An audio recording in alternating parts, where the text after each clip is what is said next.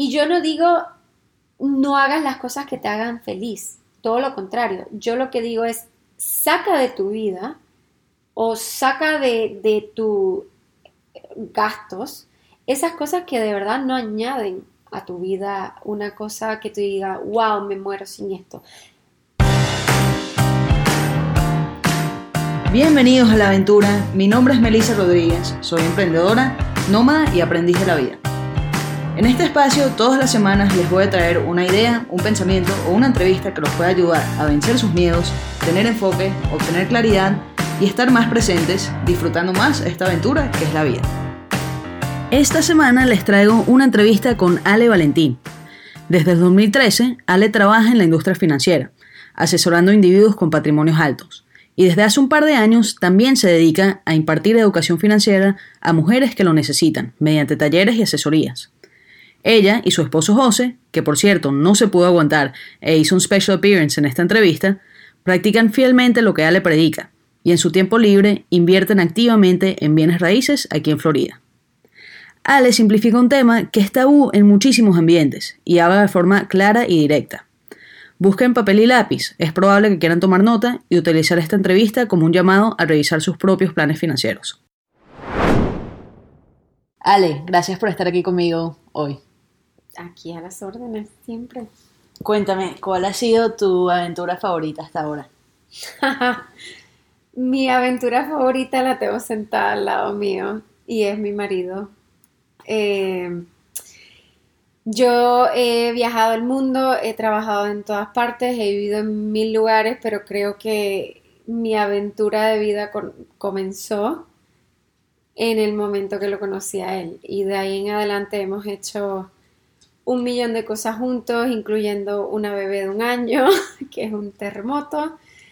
Y, sí, creo que encontrar eh, mi partner de vida cambió mi vida entera y la mejoró y la llenó de abundancia que, yo nunca jamás pensé. Así es que...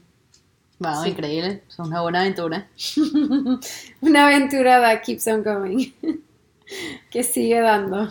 Y cuéntame, o sea, esa aventura me imagino que ha puesto emoción otras cosas en tu vida. Totalmente. Y lo mencioné un poco la parte de abundancia, pero creo que también entra el, punto, él me ha enseñado mucho también, eh, pues yo ya vengo de una trayectoria en finanzas muy larga, de 15 años, pero creo que él entró a mi vida a jugar un papel muy importante y a y a cambiar bastante mi filosofía de la vida y de cómo llevar eh, la parte financiera y, cómo organizarnos como familia para tener un futuro conjunto, feliz. Y, y bueno, él ha sido muy partícipe de todo eso. ¿Y cuál es esa filosofía que tienes ahora que a lo mejor no tenías antes? Pues yo desde que comencé mi carrera financiera, eh, siempre he trabajado con gente de muy alto patrimonio, gente que ya de por sí vienen con cartera de 5 millones de dólares, 10 millones de dólares, 20 millones de dólares, y esa siempre había sido mi realidad. Eh, y creo que él me enseñó mucho a la perspectiva de, del cómo ahorrar y crecer un patrimonio, pero no partiendo de una base de 10 millones de dólares, sino partiendo de una base de una persona trabajadora y de cómo de igual manera tú puedes llegar a ser esa persona rica, millonaria, a través del trabajo fuerte y del ahorro y de la inversión. Eh, y creo que eso lo hemos trabajado juntos y, y, pues se ha convertido en parte de la misión que yo tengo en la vida y, y trato de enseñar eso lo más que pueda, especialmente a mujeres, porque creo que, es parte de la razón que pues, hay muchos problemas con las mujeres, el, tema de que no tienen educación financiera. O sea, tú trabajas con clientes de... Em, de, mucho dinero. de mucho dinero, ayudándolos a, mantener y crecer ese patrimonio. Totalmente. Ok. Exacto. Ok. Y nunca, cuando trabajabas con ellos, ¿cómo te imaginabas tu vida? O sea, ¿tú tenías intenciones de ser una persona así? ¿O lo veías como fuera de alcance? Lo que pasa es que son unos valores muy grandes. Entonces muchas de estas personas o vienen ya de herencia o tienen empresas y las venden y tienen... Son unos, son unos números que la verdad ni me cruzó por la cabeza yo llegar a ello, porque no, no necesariamente es una, una vida que yo aspiraría, tampoco es que yo veo esas personas y envidio algo que ellos tienen versus que yo no tengo, para nada, así es que tampoco creo que, que fue el hecho de que esa era mi aspiración, no, pero creo que es muy poderoso ese conocimiento con el conocimiento de, ok, si tú no vienes de ese nivel, ¿cómo tú puedes, como, sorry for the English, bridge the gap, como llenar ese vacío entre, entre esta clase y esta clase alta, tiene que haber un, un entremedio. Y, y, a mí, pues, me encanta educar a la gente para que, para que, bueno, tengan su patrimonio, lo crezcan y tengan una vejez feliz. Creo que es sumamente importante. Es muy, el, porcentaje de la población que tiene esa cantidad de plata es muy, muy poco. es muy difícil tú llegar a aspirar a hacer eso. Entonces, tú puedes tener una vida rica en muchos otros aspectos sin tener que tener 50 millones de dólares en el banco. Y creo que de eso se basa más eh, como que esto que yo hago de, de la educación financiera.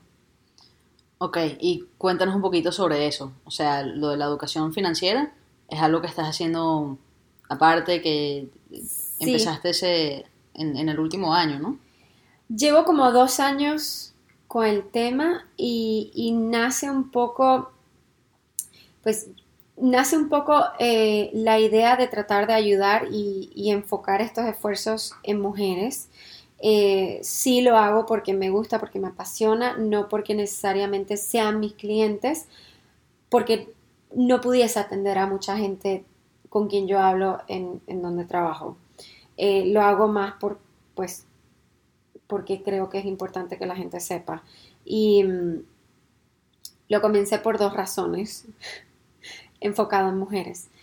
Uno, siempre, siempre tuve bien presente el hecho de trabajar fuerte y de hacerme una mujer independiente y, autosuficiente financieramente por un tema familiar, porque mis padres se divorciaron cuando mi mamá tenía cuarenta y pico de años y tuvo que empezar de cero a los cuarenta y tantos años porque como el típico caso de las mujeres que le delegan la parte financiera a un hombre, ella se divorció y no tenía retiro, no tenía ahorros, no tenía no tenía un, no tenía nada, la realidad no tenía nada. Y ella trabajó 20 años con mi papá y luego el divorcio se quedó sin trabajo y sin ningún tipo de, apoyo económico.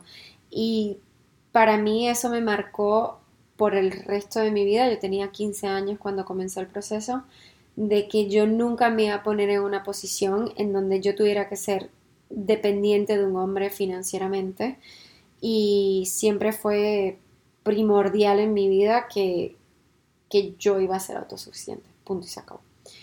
Y luego, hace un par de años, hablando con una de mis mejores amigas, una mujer brillante, abogada, eh, estudiada en las mejores escuelas de Estados Unidos, Ivy League, em, Georgetown Law, eh, Yale Undergrad, o sea, top of the line la parte académica.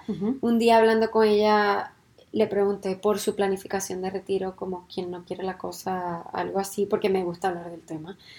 Que es un tema tabú, por cierto. Claro, nadie lo habla, por eso. Entonces, mi, mi, mi rol o mi, mi, como mi piedrita en el zapato es hablarlo. Y aunque la gente se ponga incómoda, yo lo hablo con todo el mundo. Y con ella fue algo muy natural que le pregunté, que, ¿Qué tal tu plan de retiro? ¿Cómo está? ¿Cómo está invertido? ¿Qué tienes? ¿Cuánto tienes? Ahí estás encaminada a, cumplir tus metas. Y me miró así rara y me dijo, no sé.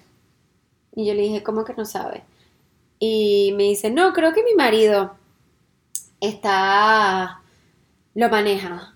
Y yo, pero ¿cómo que tu marido lo maneja? Tú no tienes idea cuánto tú contribuyes, cuál ha sido el rendimiento, quién lo maneja, qué empresa, qué tienes de, de inversiones, cuál es el riesgo.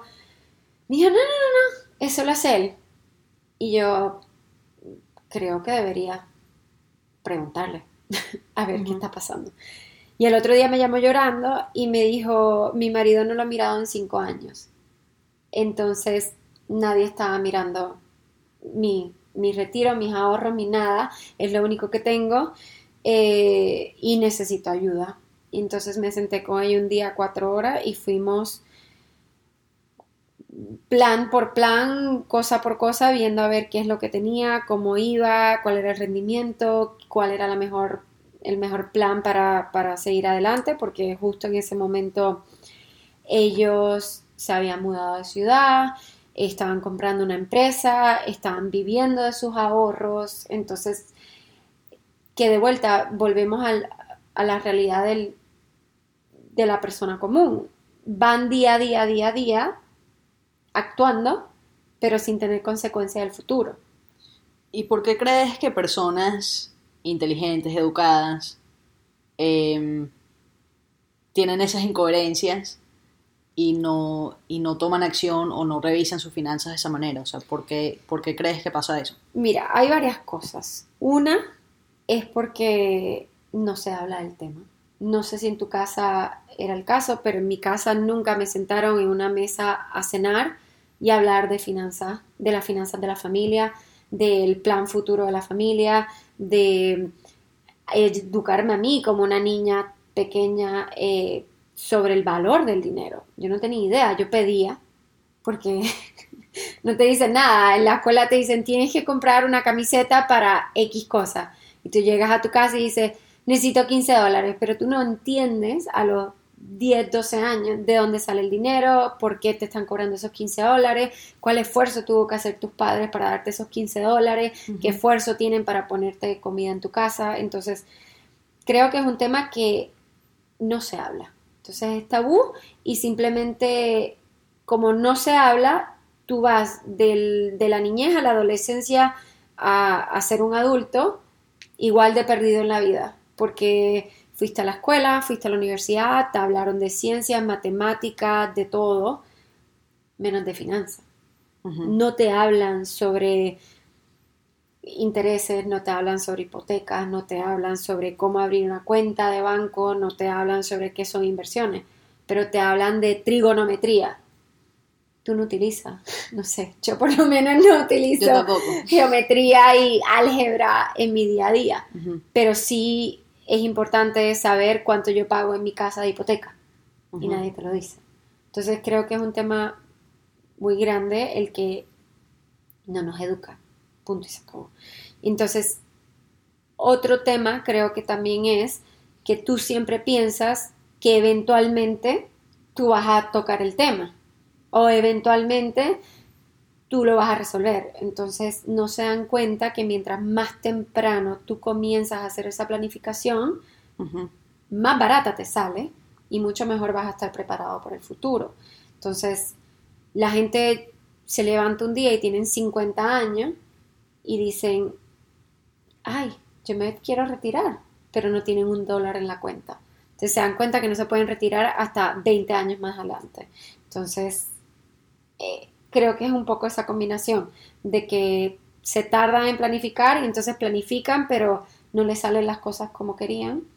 Dependen luego de los hijos, porque es todo como un círculo vicioso, porque pasa en lo que hay gente de 60, 70 años que se retiran, no planificaron y tú lo ves viviendo con sus hijos.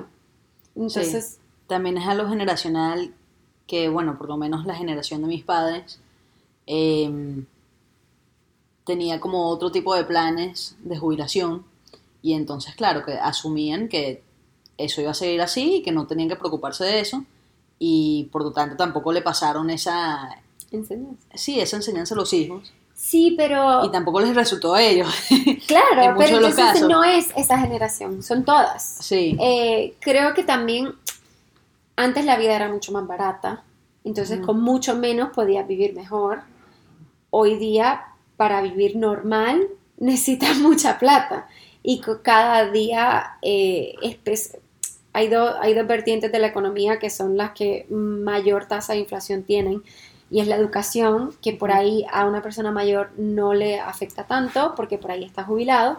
Sí. Pero el otro es la salud. Y están viviendo más tiempo, más Y años están pagando viviendo más, tiempo, la salud está más cara todos los días, lo ves en las medicinas, en el cuidado. Y, y claro, lo que antes por ahí te rendía por 10, 15 años, hoy te rinde por 5 años. Y en lo que la persona antes se moría a los 70 años, hoy día se muere a los 90. Mi abuelo tiene 99 años y está vivo y está bien. Entonces, a esa persona hay que mantenerla y él tiene que haber tenido algún tipo de planificación, pues, para tener una vida, porque tú no sabes cuándo vas a morir. Claro. Especialmente hoy en día. ¿Y qué, qué enseñanza le quieres dar tú a tu hija? O sea, obviamente, ahorita es muy chiquita, No, o a lo mejor no es muy chiquita, ya le no están es muy enseñando. chiquita, porque ella, sí, o sea, Tiene un año, por cierto. tiene un año. Eh, bueno, como parte de todo este plan nuestro de retiro de, de- de planificación financiera, nosotros invertimos en, en bienes raíces y desde que ella creo que tiene 10 días, 12 días, eh, ella fue a Home Depot, que es una tienda muy grande de construcción aquí, y va a todas nuestras obras y va con nosotros a, a- o sea, a el manejo de las propiedades y desde que literalmente ella nació, eh, ella ha ido con nosotros a, pues tiene un año, claro, no sé si se va a acordar, pero ya es parte de su vida. O sea, el ya ejemplo de ustedes. Sí, pues lo ve. Entonces, eh, una cosa que, y tú y yo lo estábamos hablando hace un ratito, era la parte de cambiar la mentalidad con el fin de cambiar el comportamiento. Entonces, si tú no tienes esa enseñanza, tu comportamiento nunca va a cambiar. Y tú simplemente vas a ir sobre tu vida como, como si nada. Entonces, ¿cuál es mi meta? Cambiar tu pensamiento, pero para transformar tu comportamiento. Y eso viene siendo a tu vida en general. Y para ponértelo en contexto y se entienda un poco mejor, eh, yo digo que es, por ejemplo, y ahorita hablábamos de nutrición, por ejemplo. Una persona que antes era comía carne y de repente vi un documental en Netflix de que la carne es lo más horrible del mundo y la paca es pobrecita y hoy día es vegetariana. Esa persona le pone una hamburguesa al frente y le va a dar asco porque su mentalidad cambió y su comportamiento cambió acorde esa nueva mentalidad que él tiene. Entonces él ve carne y no la soporta, no puede, no la puede ver. Y nosotros vemos el dinero de esa misma forma, el mal gasto del dinero o el, el enfoque del dinero a como al bucket correcto. Entonces para mí, qué sé yo, manejar una camioneta carísima no me hace ningún tipo de sentido y me da asco como la persona que ve la hamburguesa y es vegetariana, porque yo digo, si mi bucket de largo plazo, o de mediano plazo, o de corto plazo, yo no lo he llenado todavía, ¿cómo yo voy a estar manejando una camioneta que sí la puedo costear? I can afford it. Pero yo primero tengo que haber llenado esos otros buckets de mi vida, esas otras metas, antes de tener un gasto como ese. O sea, tienes muy, muy claras tus prioridades y no lo ves como opción. O sea, tú ves la camioneta y no Mm. es que dices, ah, me encantaría tenerla. Simplemente no. No, no, no, es que me da asco. Sí. Y no lo digo de forma mala, pero literalmente la veo o veo a una persona que, y te doy el ejemplo de otra persona, hablando con ella me dice venezolana, tiene cincuenta y tantos años, ya casi llegando a 60, eh, vino a Florida hace como tres años, tiene un apartamento pago, pero eso es todos sus eh, net worth assets, eh, un apartamento trabaja por cuenta propia, o sea que no tiene un, un ingreso fijo. Y hablando con ella me dice, ay, Sí, ahora hablando contigo, me recordaste que tengo que hablar con mi contador porque me dijo que de- debería comenzar a planificar para mi retiro. Y yo le digo, ¿cómo, cómo comenzar a planificar para el retiro? Tienes casi 60 años. Me Ujú. dice, sí, pero bueno, es- está en mi lista, lo voy a hablar, lo voy a hablar con él. Hablando contigo, me, di- como le di la gana y yo, ok, eh, qué bueno que lo vas a hacer. Pero entonces llegó el ballet, puso el carro en ballet que costaba como 14 dólares, yo lo puse en un monedero que me costó 2 dólares y llega el carro y era una Land Rover o una Range Rover, una de estas camionetas que son carísimas. Y en mi cabeza lo único que yo pensé fue cómo esta mujer está manejando una Range Rover cuando no tiene un plan de retiro estipulado, cuando no tiene un dólar ahorrado para su retiro, que debe ser en los próximos, qué sé yo, 5 o 7 años. Entonces, eso es lo que te digo, que para mí me da asco. Porque digo, cómprate la Range Rover o maneja la camioneta del año carísima, siempre y cuando tus otros buckets ya se hayan llenado, porque eso es algo discrecional, eso es algo de lujo. Si tus buckets de prioridad no están llenos, no te puedes dar el lujo. Vamos a volver a lo de los buckets, porque, o sea, yo te que se entiendo, pero estoy segura que, que hay personas que nos están escuchando Sí. que no entienden los buckets. Claro. ¿De qué hablas cuando dices buckets? Mira, eh, Primero, ¿qué es un bucket? es un cubo. Un todo. Yo divido las, la vida financiera o las metas financieras, vamos a llamarla así, en tres etapas. Corto plazo, mediano plazo y largo plazo. Corto plazo viene siendo ese dinero que tú tienes ahorrado, vamos a llamarlo en casos de emergencia, como tu fondo de emergencia, que debe ser, la gente dice, entre 3 a 6 meses de tu salario. Y eso es si te pasa una emergencia, si tienes un accidente, si caes enfermo, si pierdes tu trabajo, tienes que tener algún tipo de, de malla de emergencia que te soporte mientras pasas por un momento difícil. Claro. Eh, eso lo ideal sería tenerlo o invertido en algo muy, muy conservador o simplemente tenerlo en una cuenta corriente ahí por cualquier emergencia. Mediano plazo viene siendo tú ir ahorrando e invirtiendo para esas metas que tú tienes a mediano plazo. Puede ser que te quieras ir a una gran vacación a Grecia, a Bali, a donde quieras, pero ahorra para ese momento. No lo compres con una tarjeta de crédito que te cobra el 25% y estás tres años pagando esa tarjeta. Al revés, date un buen gusto porque lo planificaste y fue una meta.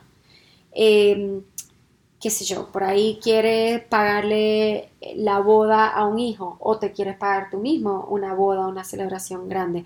Cosas que tú vayas a gastar que sean a mediano plazo. A lo mejor quieres comprar una casa y necesitas ahorrar para, para el down payment, para la seña Al depósito. para el depósito, claro. Eso yo las considero mediano plazo. Y luego largo plazo viene siendo tu jubilación. Entonces, eso tú lo puedes ir invirtiendo desde que eres muy, muy joven, porque ese dinero va creciendo. Entonces, mientras más joven comiences a ahorrar para esos diferentes pockets, especialmente para el largo, para la jubilación, menos tienes que ahorrar todos los meses. En total, por el poder del, del De- compounding. del compounding, Sí. no sé decirlo en español. No sé tampoco. Yo tampoco.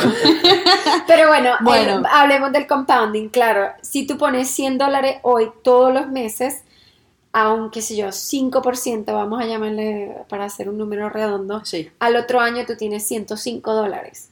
Al segundo año ya el 5% no es 5, sino que es basado a una base nueva de 105 Capitalización. capitalización. Capitalización. Entonces, O sea, esa base ya creció y entonces es 5% de la nueva base y no de los 100 originales. Exactamente. Entonces, eh, hay un número que a mí me gusta usar cuando yo hablo del tema y es, por ejemplo, para tú llegar a tener un millón de dólares para tu jubilación a los 65 años, que es el- la edad de jubilación en Estados Unidos, Sí. más o menos 65, 67.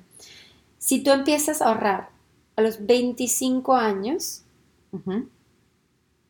bueno, te pregunto a ti, ¿Cuánto tú crees que tú tienes que ahorrar todos los meses desde tus 25? Es un número constante.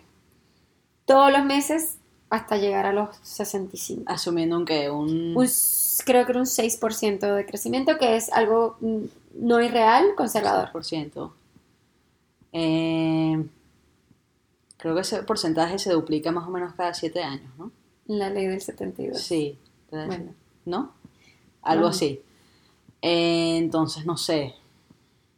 No sé, me estás poniendo aquí a hacer quick Bueno, maths. no importa.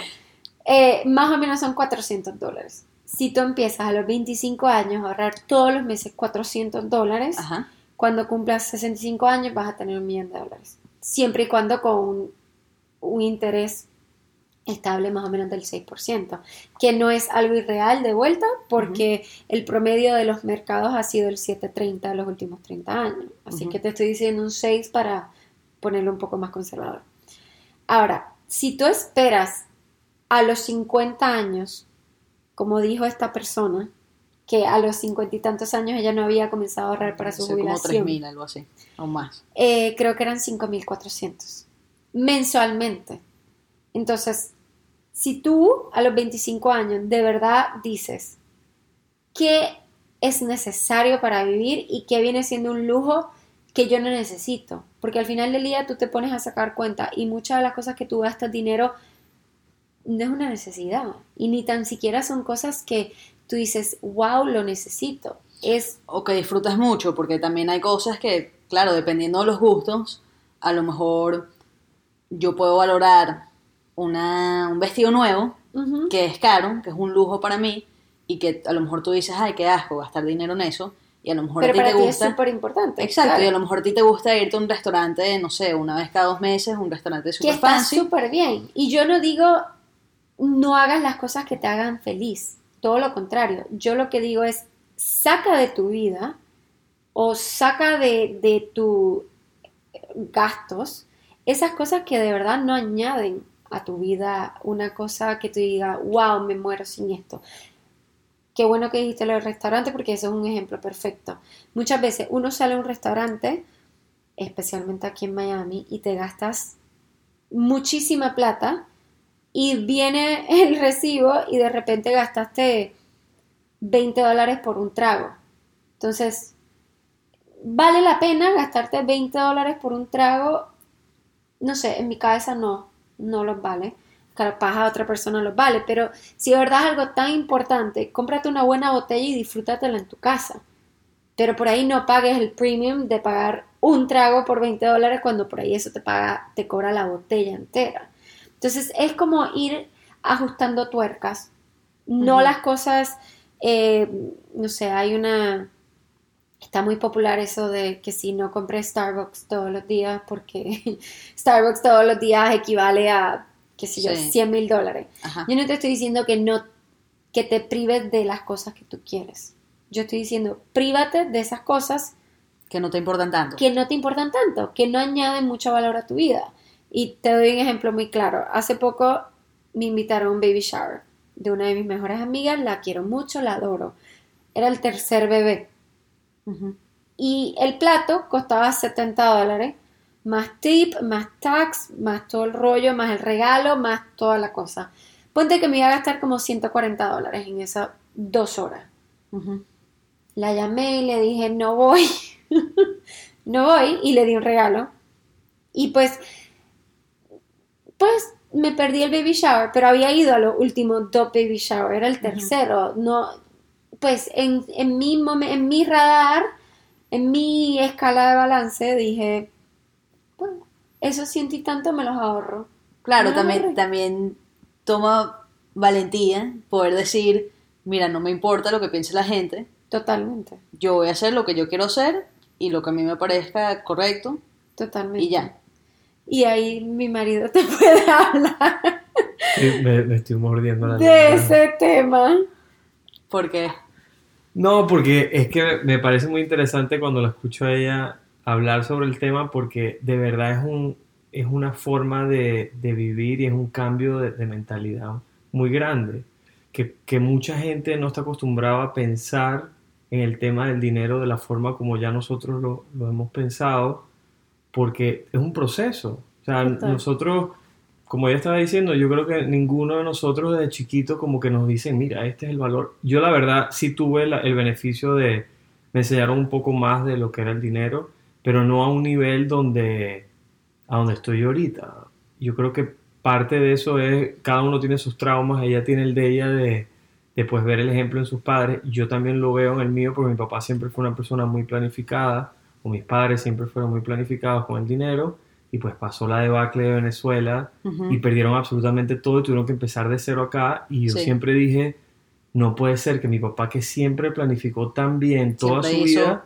lo correcto, entre comillas. hizo todo el pie por, you know, este, como bajo el pie de la letra y le salió mal. Y yo digo, ¿cómo hago yo para que eso no me pase? Entonces llegamos a un punto de, de extremo, que yo ya no soy tan extremista, pero yo desde que me gradué de la universidad, yo tenía un Excel y yo decía, yo todos los años tengo que tener X cantidad de dinero y yo tengo que en mi trabajo asegurarme que me dan una promoción para que yo reciba tanto dinero más, para yo tener un crecimiento de dinero de tanto, para yo poder jubilarme a los X edad que yo tenía. Y pregúntale Ale, yo todos los meses yo me siento, reviso mi Excel y veo qué tan cerca y qué tan lejos estoy. Entonces, es un cambio de mentalidad muy, muy grande que no todo el mundo lo hace porque el mundo también y las empresas están hechas para Un venderte cosas.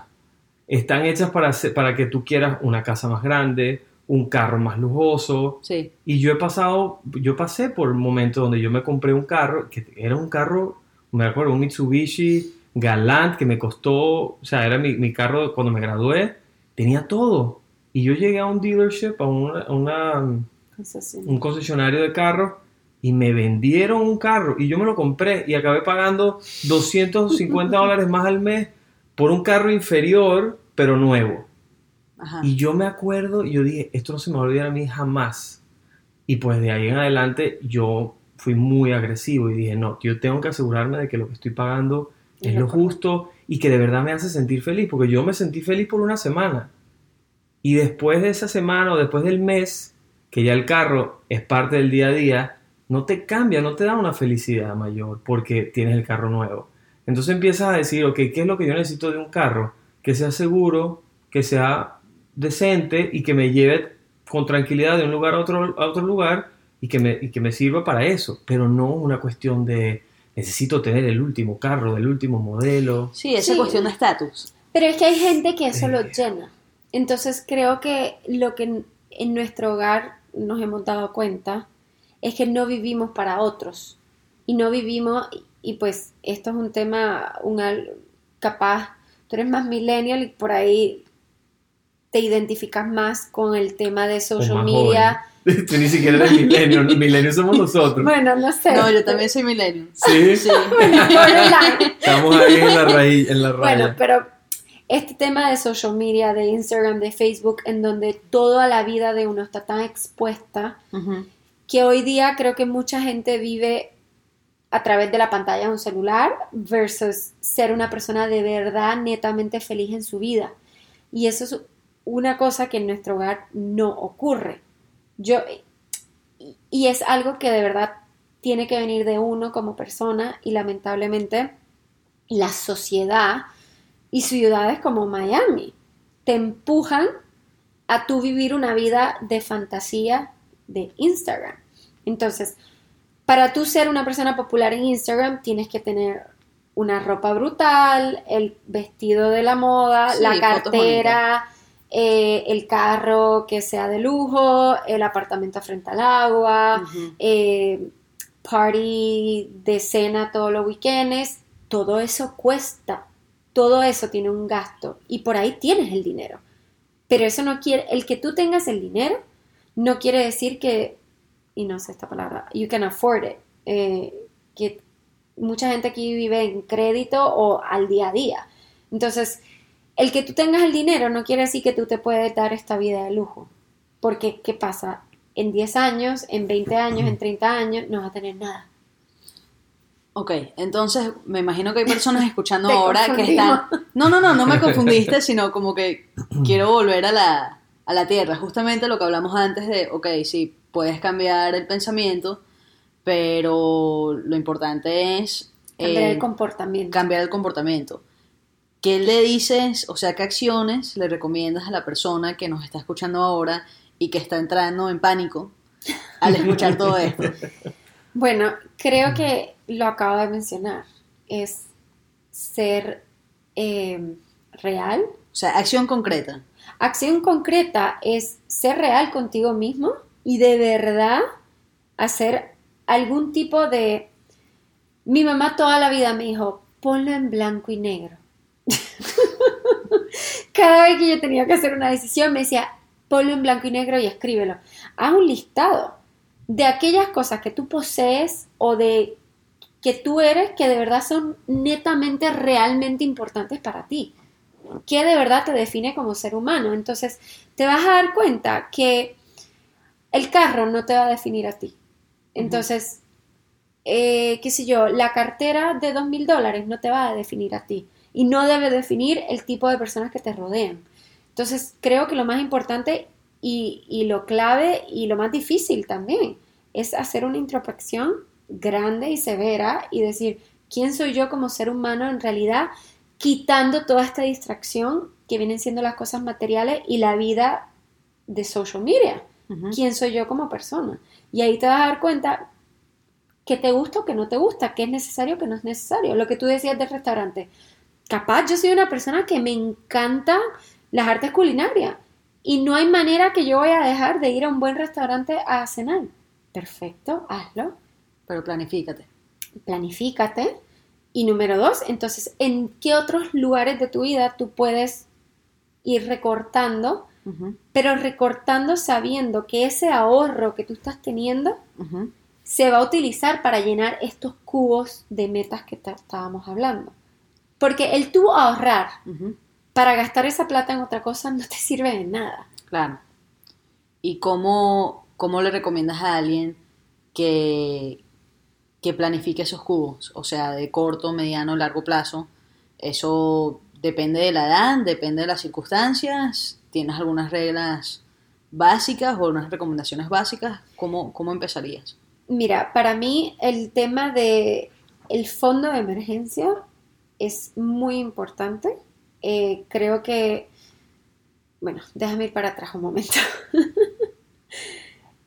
en este país, eh, y, y no sé de la audiencia en qué países están, pero si hay gente en Estados Unidos, Estados Unidos hay una crisis muy grande de deuda, porque vivimos del crédito, vivimos de la tarjeta de crédito y vivimos eh, del prestado. O sea, y tú puedes comprar todo porque cada vez que sales a un lugar te ofrecen una tarjeta de crédito del lugar. Si vas a las tiendas, tienes 10 tarjetas de crédito de diferentes tiendas.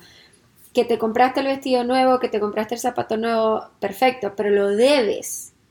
Entonces creo que lo más importante para mí es que tú tienes que, número uno, bajar deuda. Porque no te vale de nada tú ahorrar dinero a un 2% Sí, cuando sí, estás pagando una tarjeta de crédito al 24%. Entonces te está costando 22%. No, vale- no, no hace ningún tipo de sentido. Entonces creo que lo más importante para la audiencia es empiecen a, a estudiar su deuda y empiecen a bajar esa deuda. Y luego que lo bajaste, entonces comienza a ahorrar y comienza como mínimo a llegar a esos 3 a 6 meses de, de salario guardado De fondo de emergencia. del fondo de emergencia y luego para la parte de retiro, que es sumamente importante. Eh, aquí en Estados Unidos están los 401ks, si trabajas para una empresa grande, que son fondos de retiro que te auspicia la empresa. Y cómo funciona es que eh, ellos te hacen, te igualan hasta cierto porcentaje lo que tú contribuyes. Entonces vamos a decir que ellos te igualan hasta el 5% de tu contribución. Yo te diría que como mínimo, mínimo, mínimo, tú contribuyas ese 5%, porque es dinero gratis que la empresa te está dando. Claro. Esa, esa iguala te la está dando gratis. Entonces, si tú dices, ay, no, no tengo plata y no quiero ahorrar, te estás dejando de ganar ese 5%. Así es que como mínimo, pon el 5%. Ujú. Yo diría pon el máximo. el máximo son 19 mil dólares, pero me queda clarísimo que si tú estás saliendo de la universidad y tienes un trabajo y, qué sé yo, te pagan 45 mil dólares, 40 mil dólares, está muy difícil tú la mitad de ese salario ponerlo en un retiro. Así que yo te digo que como mínimo pon en ese fondo lo que la empresa te iguala. Ok. Como mínimo. Y, y luego, a medida que vas pasando el tiempo, sigue subiendo ese, ese, ese porcentaje. Yo tengo una filosofía que digo, desde que tú comienzas a trabajar, llamémosle a los 21 años, que es más o menos cuando tú sales de la universidad, hasta tus 30 años, que tú se supone que vayas subiendo de posición y que te suban el, el aumento, cada aumento de salario, ahórralo. Entonces tú aprendes a vivir con tu salario inicial cuando tú comenzaste a trabajar. Si eran 40 mil dólares, pues que esos 40 mil dólares sean tu base hasta que tú cumpliste 30 años. Porque esa diferencia, al tú haberle invertido a tan temprana edad, te va a cambiar el resto de la vida.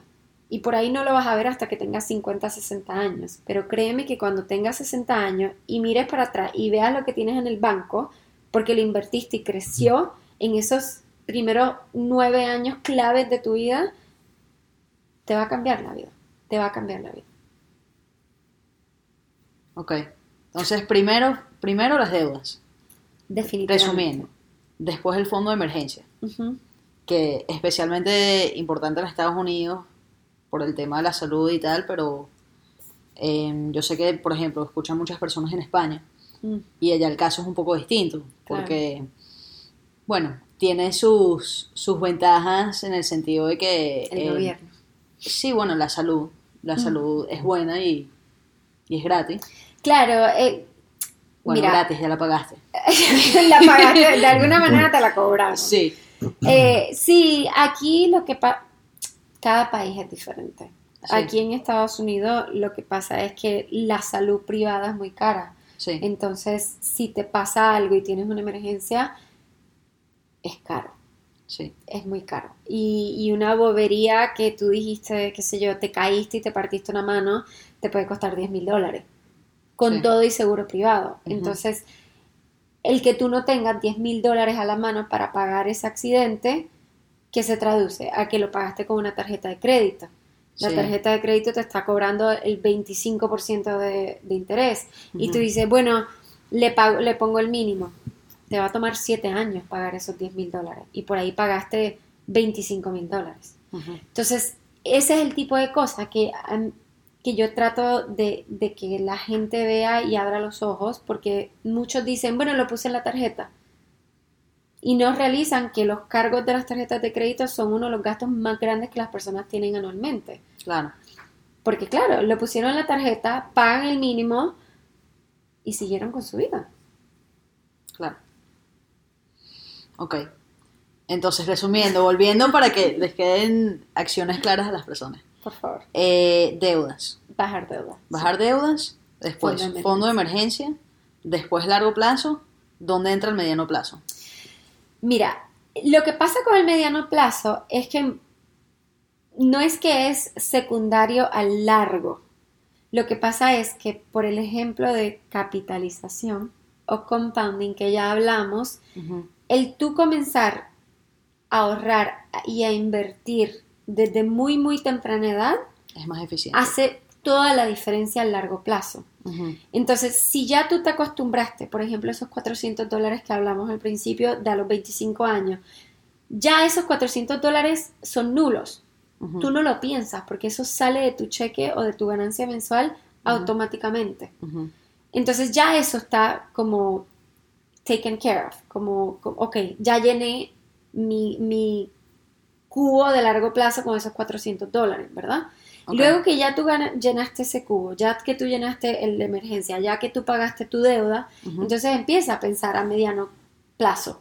Piensa que capaz conociste al hombre de tu vida y quieres hacer una gran fiesta. Pues entonces comienzas para esa parte. Claro. Pero creo que es muy importante el tú llenar el largo plazo primero por el tema de, del compounding.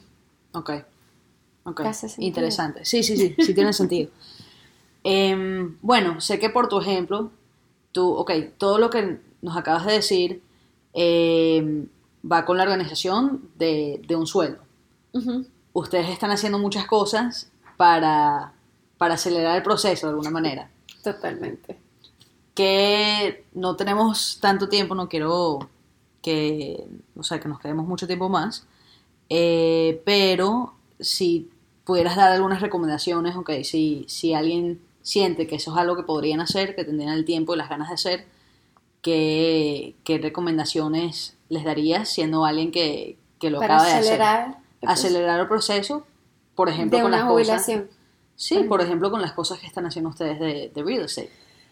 Mira, creo que volvemos al tema de, de cambio de pensamiento y, y de comportamiento. y, y te lo digo porque nosotros, ¿cuál es nuestra meta?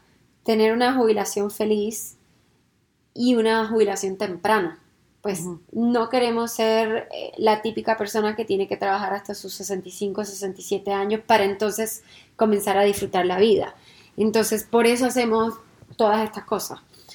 Y, y te digo que hay tantas cosas que tú puedes hacer en tu vida para acelerar ese proceso y ahorita que estábamos hablando de, de un tema de boda que la gente ahorra para una gran fiesta, eh, en España no sé, pero aquí la gente se gasta cantidades ridículas en una fiesta que dura un día. Por ejemplo, en nuestra boda fuimos nosotros dos en una montaña con un fotógrafo.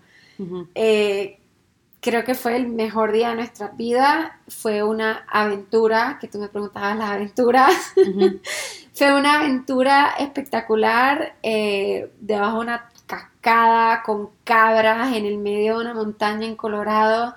Las fotos están espectaculares y creo que no nos gastamos más de, no sé, 1.300 dólares o una cosa así, porque aparte mi vestido lo compré y después lo vendí en eBay y lo mandé. Entonces, Ajá. Y aparte era un, un viaje de negocio. claro. Entonces, eso no lo sabía. No, no, no, es que nosotros conseguimos Claro, por todos entonces lados. aparte era un viaje mío de, de mi empresa, entonces nos pagaron todo y, o sea, nos pagaron hotel. Sí, en realidad, Y entonces, ¿en qué gastaron los 1.300 dólares? en la, en la fotógrafa y en el- la mitad del traje, porque yo me maquillé, yo me peiné, Ajá. fuimos al supermercado literalmente y compramos dos Las ramos de flores. y las cortamos con una tijera que pedimos en el concierge, con una cinta y yo agarré unas flores y me las puse en la cabeza y ese fue mi look de boda. No, y las fotos quedaron espectaculares. Pues no sé, yo pues hay bias porque son mis fotos y yo pienso que son las cosas más bellas del mundo y aparte, al final del día yo digo, una fiesta que te causó tanto estrés, que si temas familiares, que si pelea, mis padres son divorciados, entonces yo dije, no hay Que si más. que invitar a tal tío, ¿A quién tengo que primo, invitar? ¿A sí. quién no? Mitad de la gente que va a una boda, tú no- ni los quieres ver, así que pues lo hicimos a escondida de todo el mundo. Creo que nuestros pa- padres no nos hablaron por un par de días, pero después todo el mundo nos conocen tan bien Ajá, que dijeron no nos esperábamos nada menos. sí. Entonces, por ejemplo, ahí nos ahorramos mínimo 50 mil dólares, qué sé yo. Bueno, yo nunca hubiese gastado 50 mil dólares en una boda. Pero, y, y Bien, hace, y hace unos días me, me dice una amiga que acabó haciendo exactamente lo Lo mismo. Dice, Sí. José, fue lo mejor, nos fuimos a una montaña, tomamos unas fotos, habían hasta cabras igualitos. Ajá. Eh, sí, lo, lo otro yo creo que te estaba preguntando también era lo de real estate. Sí, sí, a y eso voy ahora. Claro, pero voy, lo que te quería decir de de la boda es ese cambio de mentalidad y de comportamiento, que como tú comienzas a ver cosas que por ahí no te, no te añaden un valor grande, significante en tu vida, cómo tú lo reposicionas. Entonces, por, no, por ejemplo, nosotros utilizamos la boda y ese ahorro, pues dijimos, tenemos estos ahorros, ¿qué hacemos con ellos? Y cómo los crecemos. Y entra todo el tema de las propiedades y de real estate. A mí siempre me ha interesado muchísimo el tema y tengo mi licencia de real estate y pues hace unos años habíamos comprado nuestra primera propiedad juntos, una casa del 1941 Ujú. que era del 1941, o sea, todo, literalmente tú entrabas a esa casa y volvías atrás en el tiempo. Y mm, fue un proyecto volviendo a la aventura de nuestra vida. Eh, mucho del trabajo lo hicimos nosotros, pintamos, cambiamos piso, cambiamos puertas, pinta, o sea, pintamos puertas, abrimos huecos eh, y la remodelamos completamente. Y la vendimos y tuvimos una ganancia bastante grande para un trabajo que duró, qué sé yo, dos años, pero viviendo nosotros en la casa. Entonces, eh, ahí como le agarramos el gustito a lo que era pues remodelación, real estate, esta cosa. Compramos la próxima casa, que era el 51, y de vuelta volviste atrás en el tiempo al 51 y la arreglamos toda. Y dijimos, somos buenos haciendo esto, ¿por qué, ¿por qué no hacemos más? Y entonces de ahí comenzó como este, como negocio paralelo a nuestras carreras de comprar propiedades que nadie quiere porque son feas, olorosas, viejas, en muy mal estado. Eh, y darles cariño y arreglarlas. Y, claro, por el lado financiero, pues se hace todo un análisis financiero de cuánto cuesta, cuánto se puede sacar una hipoteca, cuánto se puede rentar, cuánto es el costo del, del arreglar, etc. Y todas nuestras propiedades de la manera que las hemos estructurado es que se pagan el 100% ellas mismas con sus alquileres. Sí. Nos dan un rendimiento de aproximadamente entre el 8 y el 11%. Okay, excelente. Bárbaro. Sí. Y luego, aparte de eso, en 30 años se pagaron. Entonces, en 30 años, que más o menos viene siendo nuestra edad de jubilación oficial, tendríamos múltiples propiedades pagadas al 100% con un flujo de caja muy grande. Claro. Entonces, de esa manera compensamos nuestro plan de retiro. Entonces, en algo que nos gusta, nos apasiona, nos entretiene y aparte nos está dando una compensación muy interesante. Muy chévere, muy chévere. Eh, antes de que terminemos la entrevista, quiero que nos cuentes eh, un poquito sobre los talleres que estás haciendo, dónde te pueden conseguir, dónde te pueden seguir en las redes sociales. Eh, si alguien que está escuchando y está aquí en, Miami quiere, quiere alguno de tus eventos, ¿dónde, dónde pueden averiguar más? que te llamen. Que me llamen a mí. Mira, la verdad, eh, muy mal y mi marido me va a mirar feo. Eh, tengo que hacer más social media. Eh, lo hago, hago muchos eventos y muchos talleres, pero no he tenido tiempo. No, pero, pero estás ahí, tienes un perfil, te pueden buscar. Sí, estoy ahí, tengo un perfil. Eh, que me busquen por mi nombre, Alexandra Valentín. Eh, pero estoy en proceso, dentro de todas las líneas de trabajo que estoy trabajando, hacerlo algo un poco más oficial. Ok. Porque, como dije al principio de la charla, yo trabajo con gente de otro perfil, de un perfil muy, muy alto, y creo que parte de lo que me duele y, digo, esto, lo que tú y yo estamos haciendo me llena mucho más porque siento que puedo ayudar de verdad a las personas que necesitan ayuda. El que tiene 50 millones de dólares, por ahí no necesita aprender este tipo de cosas. Claro. Entonces, em, estamos en proceso para poder llegarle a la gente que de verdad lo necesita. Ok, bueno, yo de todas formas en las notas del podcast voy a poner los links para el Instagram, el Facebook y todo, todas las cosas de Ale. Dale, perfecto. Bueno, muchas gracias, me encantó esta entrevista, creo que eh, salió mucha información interesante. Estoy segura que dejaste en pánico y pensando mucha gente. que por favor me, me llamen, me escriban si quieren 10 minutos de psicología financiera. Lo podemos hacer para todos tu, toda tu audiencia. Excelente. Gracias, Ale. De nada.